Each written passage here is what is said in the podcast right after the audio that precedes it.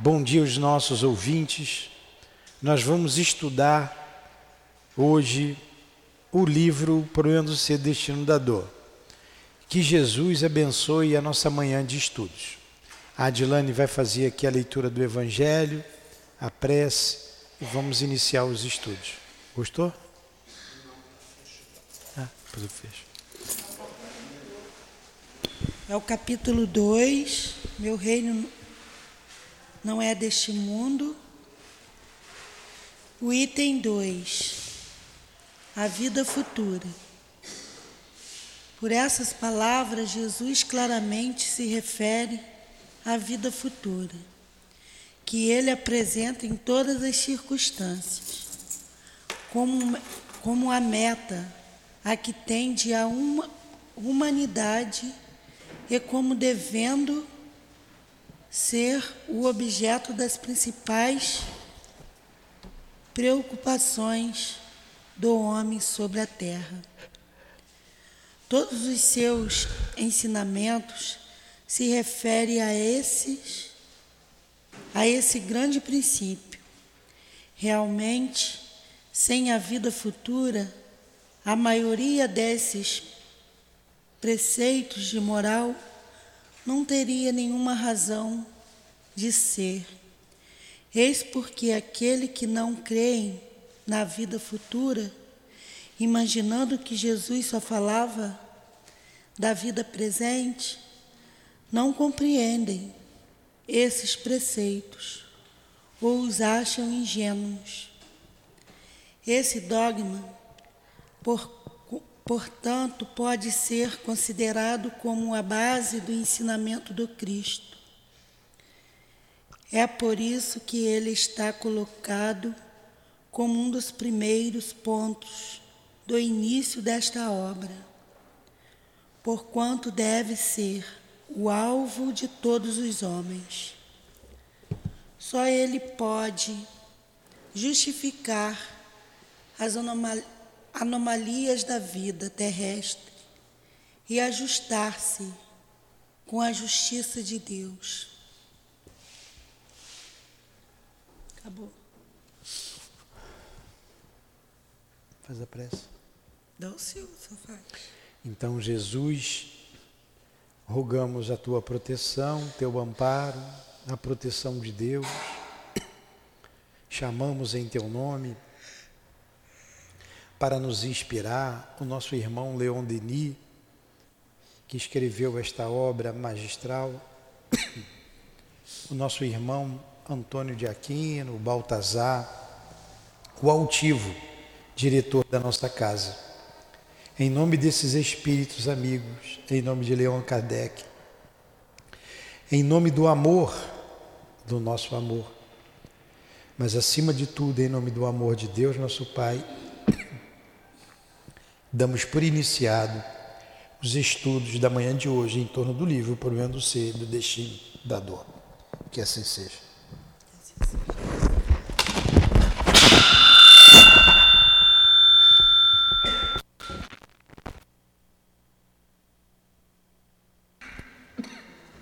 Tomei um susto, pensei que você tinha engasgado.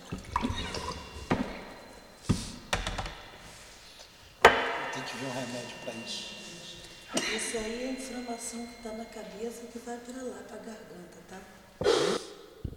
Depois eu falo. Liga esse ar ali, Andressa, por favor. Vocês desculpem.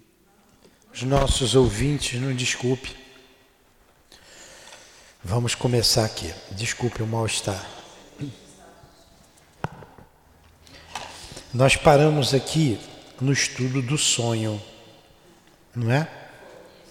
Estamos na página 87 dessa edição CELD, essa mais recente. Voltemos, vai Adilane. Voltemos ao sono comum e ao sonho. Como o desprendimento da alma é incompleto, as sensações as preocupações da vigília, as lembranças do passado. Mesclam-se as impressões da noite. As percepções registradas pelo cérebro desenrolam-se automatica, automaticamente numa aparente desordem, quando a atenção da alma está desviada do corpo e não regula mais as vibrações, as vibrações cerebrais. Daí a incoerência da maior parte dos sonhos. Mas à medida que a alma, mais à medida que a alma se desprende e se eleva, a ação dos sentidos psíquicos torna-se predominante. E os sonhos ganham uma lucidez, uma nitidez notáveis, horizontes cada vez mais vastos, abre, abrem-se amplas perspectivas sobre o mundo espiritual, verdadeiro domínio da alma e seu lugar de destino. Neste estado, ela pode penetrar nas coisas ocultas e até mesmo nos pensamentos e nos sentimentos de outros espíritos. Vocês entenderam? É, o sonho nada mais é do que a lembrança da alma. E nós vimos semana passada isso. E começamos, ele começou a dizer que também você tem as suas preocupações. É, a, o se despendimento, quando ele não é completo, ele disse aqui incompleto, as preocupações do dia, de vigília. Aí vem aquele sonho conturbado, né, meio complexo. As percepções registradas pelos cérebros desenrolam automaticamente, está no seu cérebro. Então, tem o sonho orgânico. Quando você aprofunda, quando você dorme, aquele estágio mais profundo do sono, muitas vezes você não lembra, mas quem lembra tem a nitidez do sonho, que esteve com alguém, num lugar. É, de manhã sempre vem um sonho meio confuso, né? De manhã, não é isso? Hoje de manhã eu me lembrei, eu não me lembro nem de manhã, mas eu me lembrei. Eu estava pegando um ônibus, eu sei que o ônibus era todo branco. Eu desci do ônibus, eu me pendurei num galho de, de, de árvore. Mas ontem eu fui no lugar que tinha um monte de árvore e eu segurei num galho para apanhar uma fruta lá. Eu, eu, eu pendurei. Aí tinha uma pessoa me mostrando umas coisas que não tem nem pé nem cabeça. Então o que é isso? Pode ser que por trás dessa lembrança ali, a questão do ônibus que não tinha registro nenhum, pode ser alguma coisa que eu vi no mundo espiritual, mas a maior parte foi em função do dia de ontem que ficou meio que confuso. Eu acordei, agradeci a Deus a noite de sono, fiz o que sempre faço e vim para cá. Então, hã? Você pendurou aonde? Árvore. Não pegou lá a árvore, não puxou lá para pegar a fruta lá, a laranja, enfim. As coisas ficam confusas no seu cérebro de manhã. É isso que ele está dizendo. Mas aí vou mais um pouco aqui. Por causa do espirro, eu não prestei muita atenção no que ela leu. Ó, são percepções registradas pelo cérebro. A alma está desviada do corpo e não regula mais as vibrações cerebrais. Daí a incoerência da maior parte dos sonhos. É por isso. Você confunde o que é o que você viu lá com o que você tem aqui.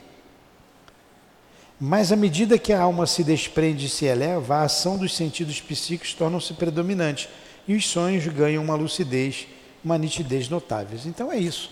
À medida que você vai se aprofundando no sono, aí o sonho tem uma nitidez maior. Então é quando você começa a dormir que os pensamentos ficam meio que lá, meio que cá, depois você esquece e dorme, aprofunda, e quando você acorda de manhã, você abre os olhos, aí você fica mais um pouco, você dorme de novo, você não se desprende totalmente, aí você tem as, o que é do cérebro, as suas experiências, que se confunde com o que você viu durante o sonho, fica meio embolado. Tudo bem?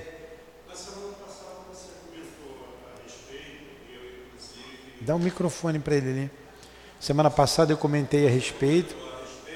Ah. E na semana passada ela até fez uma pergunta que foi lida a. A Dilane leu. Eu perguntei se, poder, se nós poderíamos. Se nós poderíamos, por intermédio dos sonhos, é, ter alguma ligação com vidas passadas. Sim. E aí você até respondeu, a Dilane perguntou, olha, o Carlos está perguntando isso. Você respondeu, sim, pode haver. Porque muitas vezes, o que você acabou de relatar agora, é, é digamos, o sonho sem pé nem cabeça, digamos assim, resumindo, né? Mas que, porque nós não temos, achamos que não temos nenhuma ligação com aquilo que acabamos de sonhar mas que na realidade pode vir de lá de trás, de vidas Sim. passadas, que nós não vamos realmente lembrar. É, isso mesmo, isso mesmo. Tem umas anotações que ele colocou aqui é, com relação a, é, a, é, pesquisas que ele fez, ó, em resumo, eis os frutos das sugestões hipnóticas,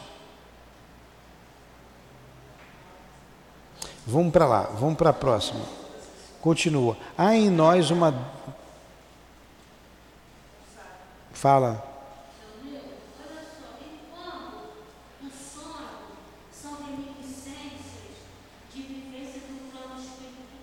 Então, foi isso que o Carlos falou. Eu tenho que repetir aqui para as pessoas ouvirem. A Jussara está perguntando: e quando os sonhos são reminiscências de vidas passadas? Não, não, de vivência no Sim, vivência. É o que acontece. Todo sonho é vivência do mundo espiritual. Quer dizer, todo entre aspas. Às vezes você tem um sonho fisiológico. É a cabeça, a preocupação do dia, suas preocupações com a vida. Aí vem na cabeça confundido com o que você viu no passado. Ou, ou, ou com, o que você viu no plano espiritual. Tá? Pega aí, Jussara. Tira esse negócio da boca, Jussara, para falar, senão não entendo. Olha só, em 2002, é, quando os Estados Unidos invadiu o Afeganistão, é? eu tive um sonho bem nítido, que eu ia com uma caravana e estavam assim, tinha havido um, um ataque aéreo, né? Então tinham várias pessoas assim, deviam ser mortas, né? Aí eu sei que veio, eu, veio uma criança assim, com os bracinhos abertos, toda chamuscada, né? Aí eu peguei no colo, aí eu comecei a chorar. Quando eu comecei a chorar, eu acordei, né, do sonho. Mas aí, eu, na semana seguinte, eu passando na banca de jornal, eu vi a foto da criança na capa da revista e, eu, e o título dizia assim: A guerra do Afeganistão faz mais um ino, fazendo inocentes as crianças sendo mortas. E a criança que estava na capa era igualzinha aquela do meu sonho, que eu a peguei no colo, aí comecei a chorar, fiquei emocionada, né? Ela estava toda chamuscada, assim, queimadinha. E eu vi que na, na revista, na capa, era a foto da mesma criança do é. meu sonho. Então vamos lá. É, não, muitos de nós trabalhamos durante a noite. Aliás, todos nós trabalhamos durante a noite. E muitas vezes a gente sai em, em, em trabalhos de ajuda com a equipe espiritual. Muitas vezes a gente vai. Tem uma catástrofe. Pega ali o telefone dela lá. Tem uma catástrofe Aí precisa da ajuda de encarnado também, a gente vai. Pode ter sido a lembrança, já que você pegou a criança no colo, a lembrança que você teve de ter ido lá. Então deve, tudo indica que fosse isso. Se fosse só no sonho, se você não tivesse pego a criança no colo, podia ser uma premonição, que é um desdobramento também do sono. Premonição é você ver o que vai acontecer. Mas como você participou, né, tudo indica que você participou e você trouxe a lembrança. Foi muito forte a cena, você acordou chorando e lembrando. Tá? Tudo indica que seja isso. Então vamos continuar. Há em nós uma dupla vida. Vai, Dilane. O senhor não vai é, ler a nota aqui, não? É. Não, vai aqui. Há em nós, depois de ver a nota, uma dupla vista. Vida. Há em, em nós uma dupla vida. Graça é vida.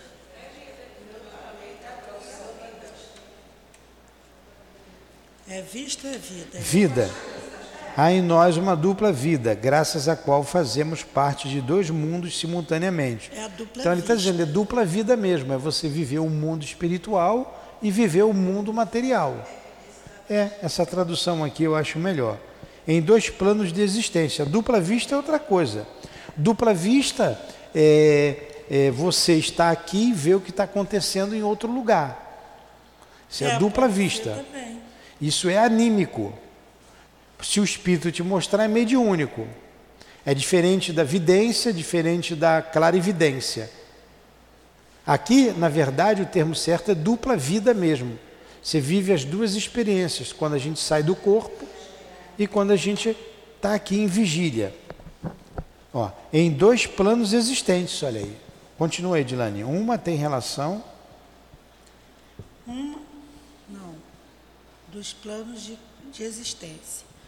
Uma tem relação com o tempo e o espaço, tal como os concebemos em nosso meio planetário, pelos sentidos do corpo.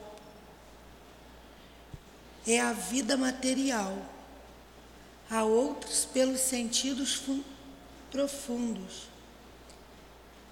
Eu estou sem óculos, tá, Sônia? Pode ler aí. E a outra pelos sentidos profundos.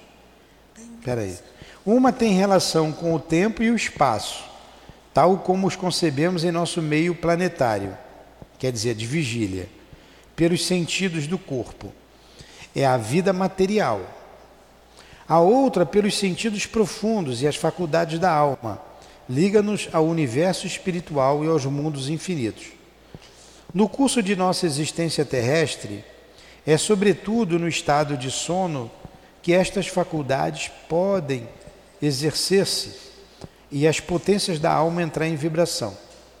Esta retoma, então, o contato com esse universo invisível, que é a pátria da qual a carne a separava. Retempera-se no seio das energias eternas para recomeçar o despertar sua tarefa penosa e obscura. Durante o sono, entenderam? Então a gente tem uma vida dupla, vida aqui na matéria durante a vigília e a vida durante o sono. Então são dois momentos distintos da nossa vida. É,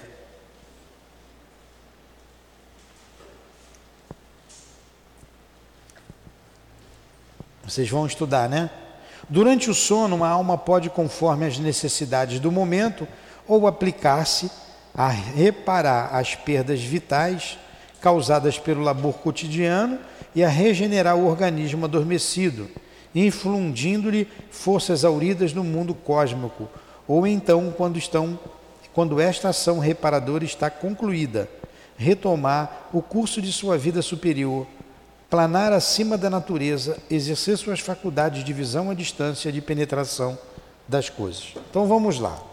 Até para vocês que chegaram agora entender.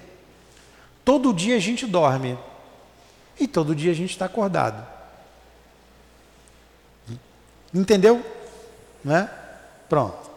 Quando você está acordado, você tem a experiência do dia, a vida de vigília, o dia de vigília. Quando você dorme, o seu corpo fica descansando, reparando as forças físicas, e teu espírito se desprende do corpo. Aí é a vida psíquica. Ele sai do corpo e vai atrás das suas experiências. Necessariamente. Necessariamente, todos os dias. Todos os dias a gente dorme, todos os dias a gente sai do corpo. Todo dia.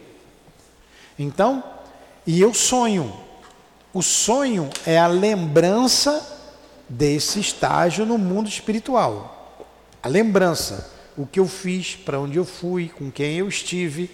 Da mesma maneira que durante a vigília eu tenho livre arbítrio de escolher o que eu vou fazer, para onde eu vou, com quem eu vou, durante o sono é a mesma coisa. É a mesma coisa. Às vezes a gente tem um sonho nítido, como teve a Jussara, ela deu o exemplo de pegando uma criança no colo que foi atingida pela guerra. E ela acordou chorando, foi uma lembrança nítida. Às vezes, principalmente quando a gente está voltando à vida de vigília, voltando ao corpo, a gente confunde o pensamento das preocupações diárias com o que a gente viu no mundo espiritual. Ficou bem claro isso? Todo mundo entendeu? Vocês entenderam? Então, o que é um sonho? O que, é o sonho?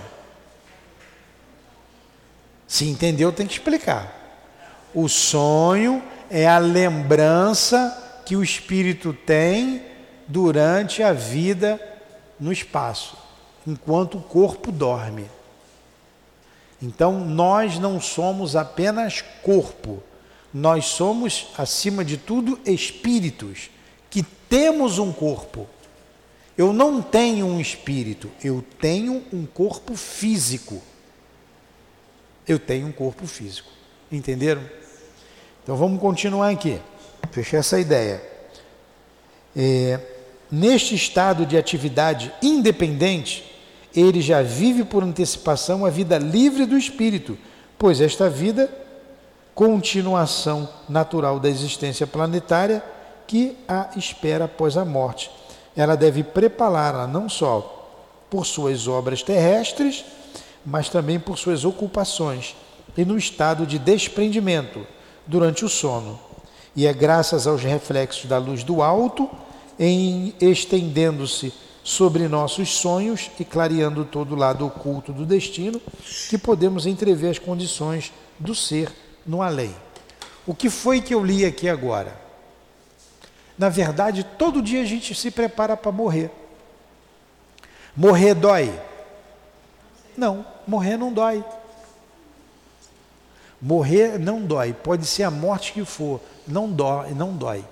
Dormir dói? Se dormir não dói, morrer também não dói. Porque quando você você sofre mais quando está no corpo, você não morreu, teve um acidente, você vai sentir dor. Mas quando você morre, aquela dor fica no corpo, não está em você. Então, quando a gente sai do corpo, quando a gente dorme, a gente está ligado pelo cordão fluídico, o cordão de prata, que é tu, tudo perispírito, corpo espiritual, o corpo do espírito, está ligado ao corpo, o corpo está aqui, a alma saiu. Para onde vai a alma? Para onde ela quiser. Nós que estudamos e trabalhamos aqui, a gente pede para vir para o centro espírita, para estudar aqui, para trabalhar aqui. Muitas pessoas têm lembrança da vida aqui durante o sono físico. Mas ela pode ir para um boteco. Ela pode ir para um boteco. Ela pode ir buscar droga.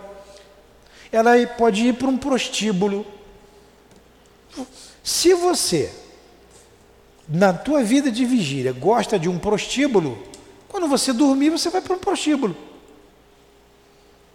Se você quer coisas elevadas, você vai para um lugar que tem elevação.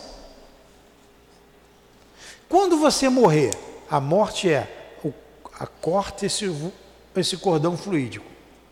Cortou, você não tem mais o corpo. O corpo vai se desagregar. Vão enterrar, vai queimar, vai fazer alguma coisa com o corpo. E você espírito livre, sem o corpo. Como vai ser a sua vida no mundo espiritual? A sua vida no mundo espiritual vai ser de acordo com o que você trabalhou aqui na Terra. vai ser um verdadeiro inferno, um verdadeiro céu. O céu e o inferno é um estado d'alma, é o que você sente, é o que você pensa. Não tem mágica. Não tem mágica. O fulano morreu. Como é que era a vida do fulano? Ah, então ele está bem. Ah, ou então ele está mal. Se ele viveu a vida mundana, como que ele vai para um lugar bom? Não tem como, porque a mente dele não quer ir. A mente dele gosta, por exemplo, do boteco. Vai morrer, vai virar encosto dos outros. Já que quem fuma, quem bebe, quem tem os vícios, quem tem as paixões, é o espírito e não o corpo. Como espírito, você vai procurar isso. Por isso que a gente sempre diz: quem gosta de fumar, nunca fuma sozinho. Tem sempre um espírito do lado dele fumando com ele. Para qualquer outra coisa, o princípio é o mesmo. Entenderam? Entenderam? Não estou recriminando ninguém, não. Estou falando aqui a realidade do que acontece. Na igreja não chama de encosto? É encosto mesmo. Fala. Nilton, é, ficou aí uma, uma dúvida seguinte. É, nós temos, ah, através de estudos, de que no momento em que há o desencarne, nós teríamos a sustentação dos espíritos de luz que estarão para uh, receber esse seu, a sua alma, o seu espírito. E nesse momento você diz que se porventura ele tiver o hábito da, do prostíbulo, do, do bar, enfim, ele vai estar se dirigindo.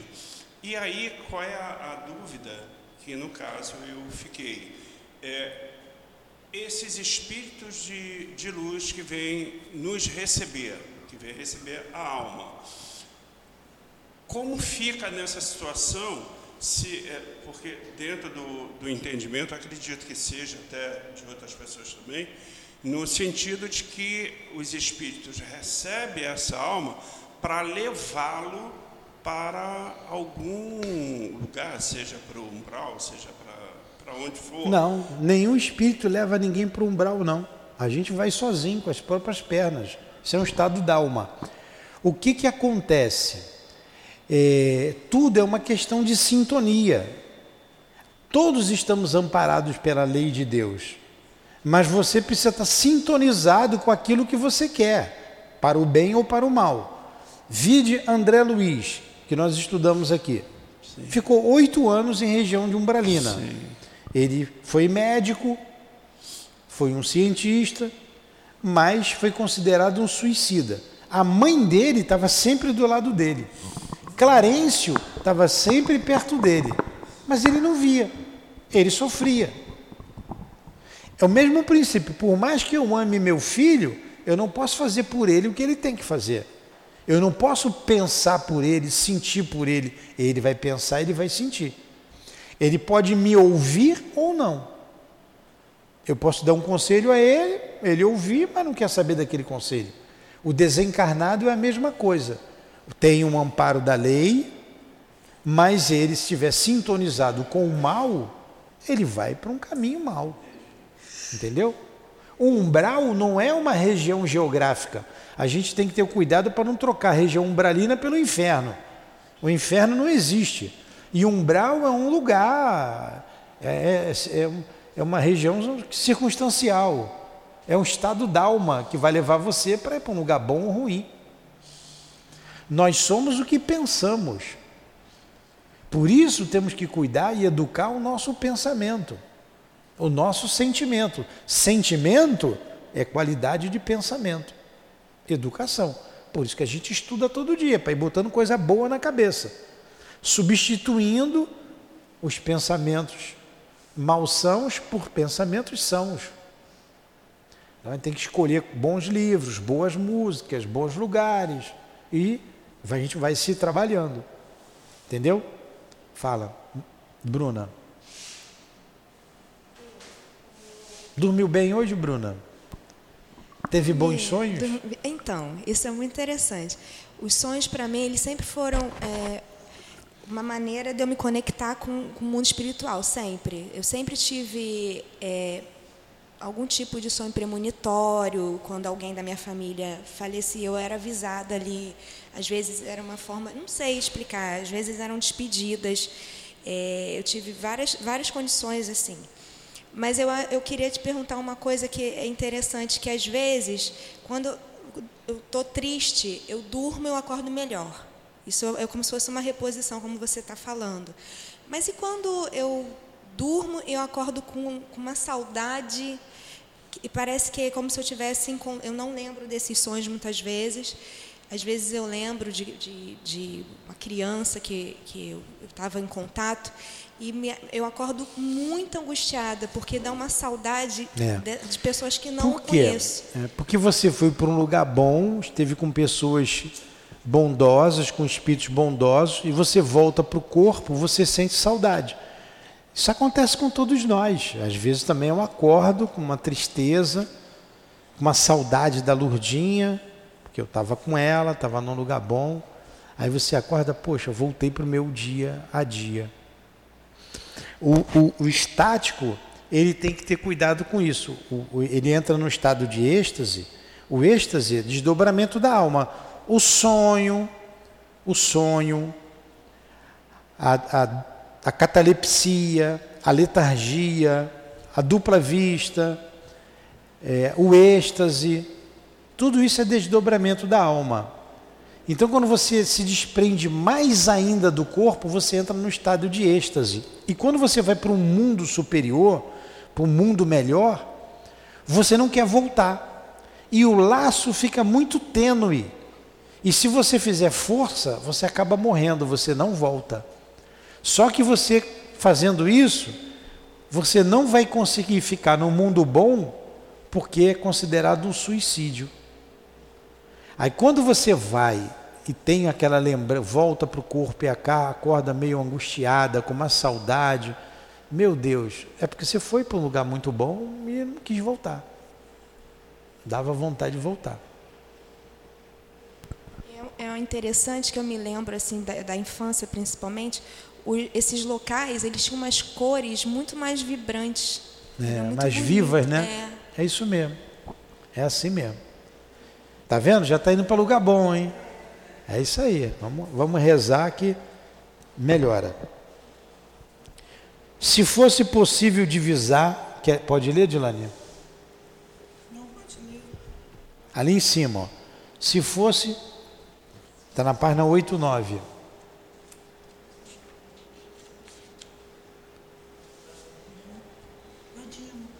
Se fosse possível, não é ali? É ali mesmo? Nós já lemos aqui ali durante o sono, a alma já, né? Se fosse possível divisar com uma olhada toda a extensão de nossa existência, reconheceríamos que o estado de vigília está longe de constituir-lhe a fase essencial, o elemento mais importante. As almas que velam por nós aproveitam nosso sono para exercitar-nos a vida fluídica e no desenvolvimento de nossos sentidos de intuição. Realiza-se então todo um trabalho de iniciação para os humanos ávidos de elevar, trabalho cuja marca se imprime em seus sonhos. Assim, quando voamos, quando deslizamos rapidamente acima do solo, trata-se de sensação do corpo fluídico exercitando-se para a vida superior. Vocês já sonharam é, que estão voando? Já sonhou? Então, o trabalhador, o trabalhador da desobsessão, principalmente, o trabalhador da doutrina espírita, ele sonha. É, são os espíritos te ensinando a volitar. Olha como é que é interessante, estão te ensinando a volitar. Aí quando você acorda, o seu cérebro traduz assim que você está voando com asa, que você está voando num avião. Porque esse cérebro, ele não sabe o que é volitar. Ele não sabe. Aí, mas como você está treinando a volitar, quando você retorna para o corpo, e eu estava voando. Eu estava voando, é assim que ele interpreta. É, Então, durante o sono, nós somos trabalhados pelos nossos guias espirituais. Trabalhado a intuição, para quando eu acordar, eu tomar uma decisão. Por isso, as grandes decisões, as decisões importantes na nossa vida, como vocês vão tomar uma decisão, é melhor dormir, né? Que você vai ter uma intuição. Os teus guias vão chegar na sua cabeça, ó, faça isso, isso vai ser bom. Ou não faça isso, você vai se dar mal, não faz isso. Aí você acorda com aquela intuição: poxa, eu vou fazer ou eu não vou fazer. Ninguém chega ali e compra uma casa, olhou, você está vendendo a sua casa, opa, gostei, vou levar agora. Eu posso até gostar, mas eu preciso esperar um pouco, maturar aquela ideia, e por isso dizem que a noite de sono é uma boa conselheira. Então é sempre bom, de bom alvitre, a gente esperar uma noite, duas noites, para tomar a sua decisão, que você vai ser intuído ali. Isso se você tem dúvida de alguma coisa. Quando você tem certeza, você vai e faz. Tudo bem? Question? No question? Então vamos lá. Vai, Dilane. Sonhar. Sonhar que subimos em fadiga, com facilidade surpre... Surpre... surpreendente, surpreendente, através do espaço sem encontrar obstáculo algum, sem nenhum espanto, ou então que sobrevoamos as águas, atravessar muralhas e outros obstáculos materiais, sem nos, admir, sem nos admirar de executar atos irrealizáveis durante a vigília. Não é prova de que nós, de que nos tornamos fluídicos com o desdobramento. Então você está voando, flutuando sobre o mar. Não é a prova que você está com o seu corpo fluídico? É isso que ele está falando aqui o que nós acabamos de dizer. E os guias te levam para você aprender a fazer isso. Tais sensações, tais imagens, representando uma transgressão total às leis físicas que regem a vida comum, não poderiam chegar ao nosso espírito se não fosse o resultado de uma transformação de nosso modo de existência. Pô, eu não tenho asa para voar, eu aqui não vou, eu não ando sobre as águas. Jesus andou sobre as águas, né? mas eu não ando. Então significa, se você trouxe essa lembrança nítida ao despertar, que você, no seu corpo fluídico, você estava fazendo isso. Entenderam isso? Está entendendo, Antônio? Está difícil isso? Vai lá, Dilane. Na realidade, neste caso, não se trata mais de sonhos, mas de ações reais, realizadas Aí. num outro domínio de sensação cuja lembrança chegou até a memória cerebral. Estas lembranças e sensações nolo demonstram, nolo demor, demonstram bem.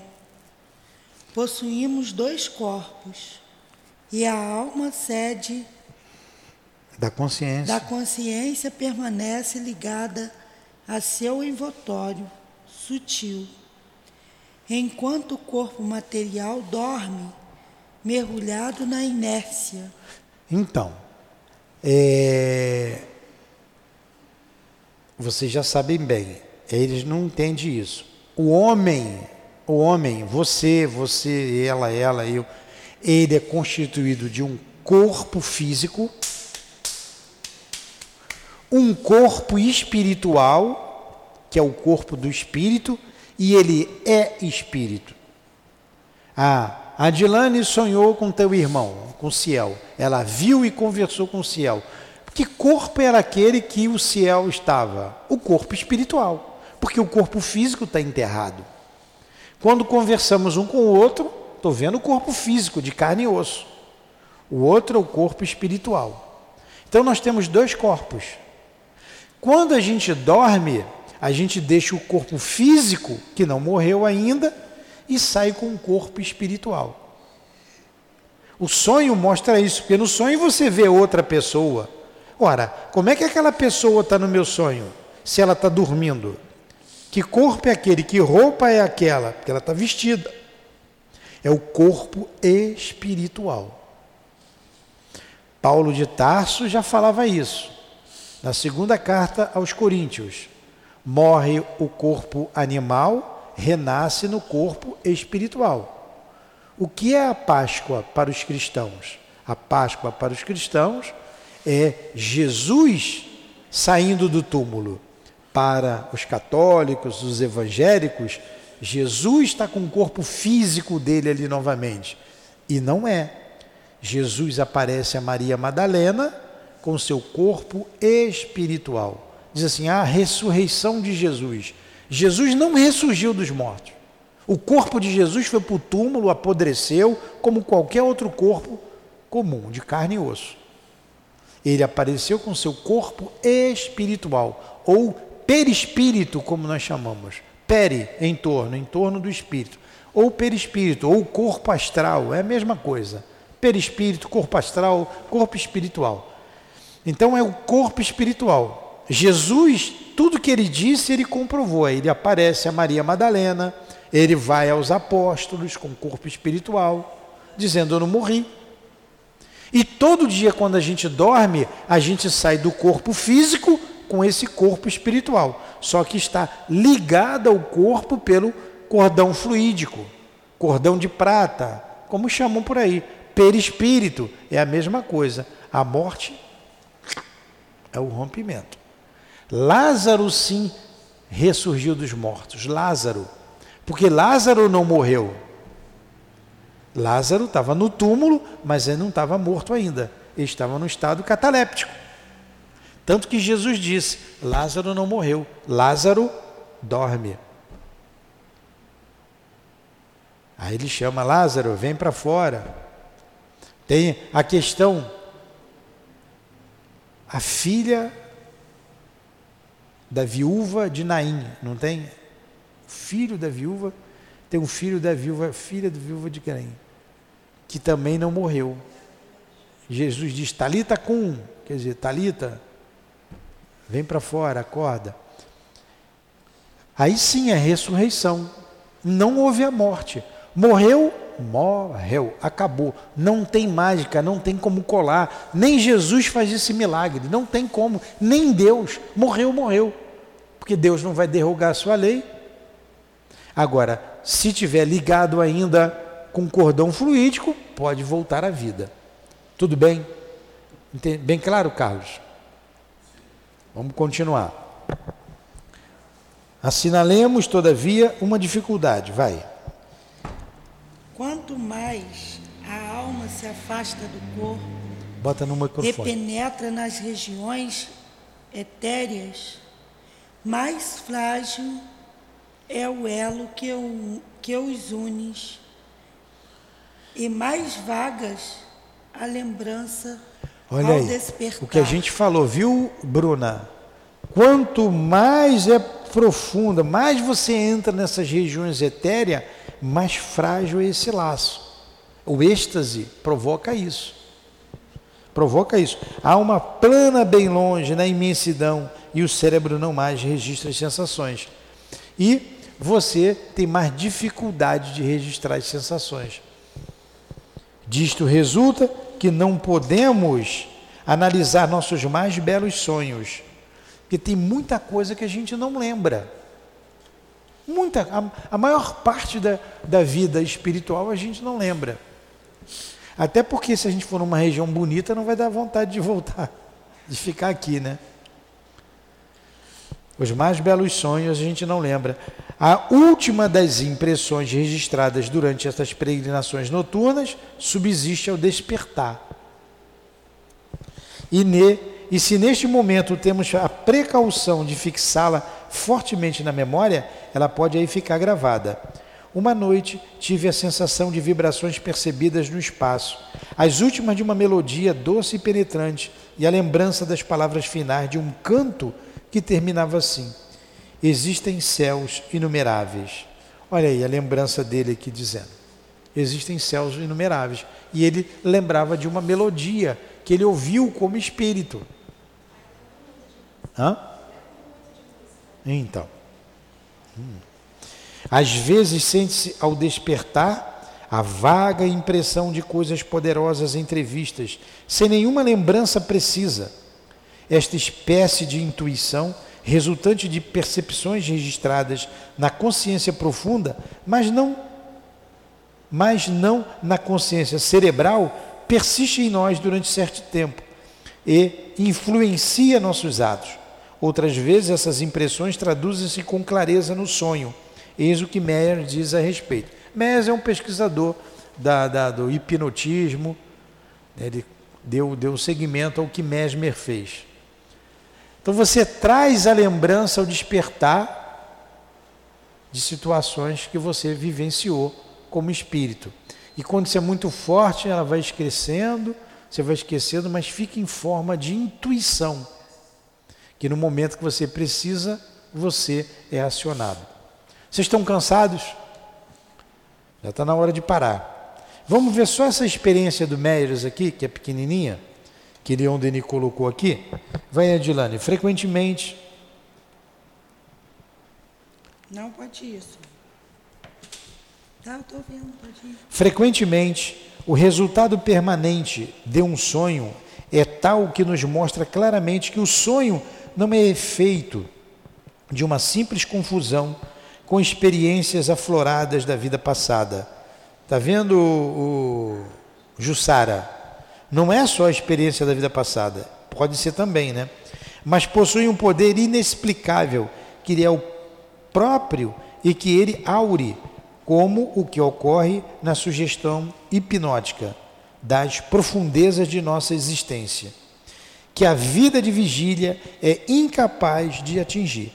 Dois grupos de casos deste teor são suficientemente manifestos para poder ser conhecidos. Facilmente, notadamente aquele que, em que o sonho foi o ponto de partida de uma ideia obsessiva ou de um acesso de loucura real.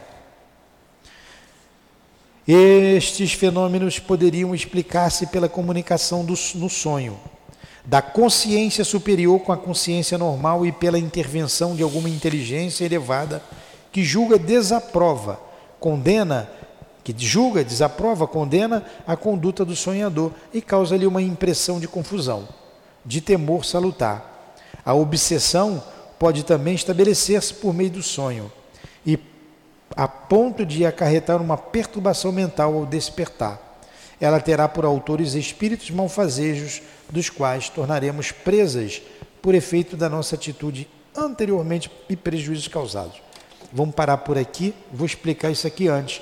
Eu vou retornar esse parágrafo aqui, na página 90, para a gente falar da obsessão durante o sonho.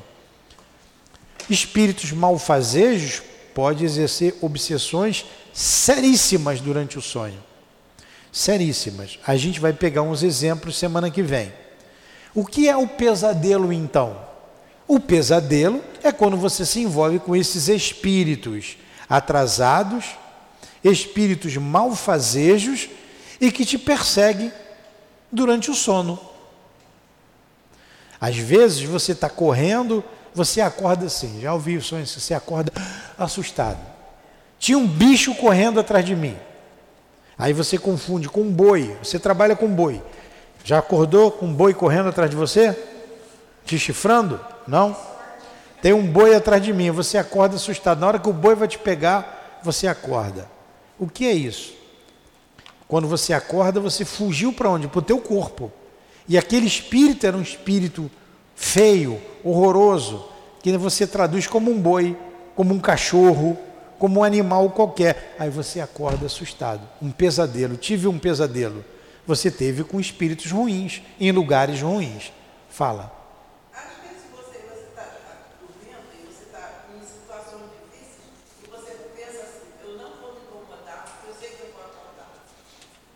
Você está trabalhando a sua mente. Você está trabalhando isso. Mas no pesadelo, a única maneira que você tem de se esconder é no corpo. Você volta para o corpo. Quando você volta para o corpo, você acorda. É, pode ser. É. Você volta para o corpo, reza mais. Reza mais. Entenderam isso? Vocês já tiveram pesadelo? Já teve pesadelo você? E o que estava atrás de você no pesadelo? Hã? Coisa ruim. Ou coisa ruim. Quem acredita no diabo? Porra, o capeta estava atrás de mim. Você vai ver o chifrudo com garfo e tudo. Aí você vai acordar assustado. O Antônio Ca... falou isso, né, Antônio? O capeta estava atrás de mim. É o pesadelo. Significa o quê? Que você saiu do corpo e foi para um lugar ruim. Você foi para o meio de gente ruim. Por isso, você tem que rezar antes de dormir, pedir a Deus para te levar para um lugar bom. E quando acordar, rezar e pedir a Deus que te proteja, que te fortaleça. Porque são esses espíritos que você vai conviver durante o dia. Se o cara está correndo atrás de você durante o sono, durante o dia também vai estar. Tá. Então, Senhor, me proteja, me ajude a ter um bom dia, um dia de equilíbrio. E vai cumprir seus deveres. Vai dormir? Senhor, obrigado pelo dia que tive. Me ajude a ter uma boa noite de sono. Me proteja. Me leva para o SEAP. Pronto, aqui no SEAP não vai sonhar com capeta, vai sonhar com trabalho no bem. Tudo bem? Perguntas? Deu uma hora de estudo, hein? Então vamos fazer a nossa prece. Semana que vem a gente continua aqui.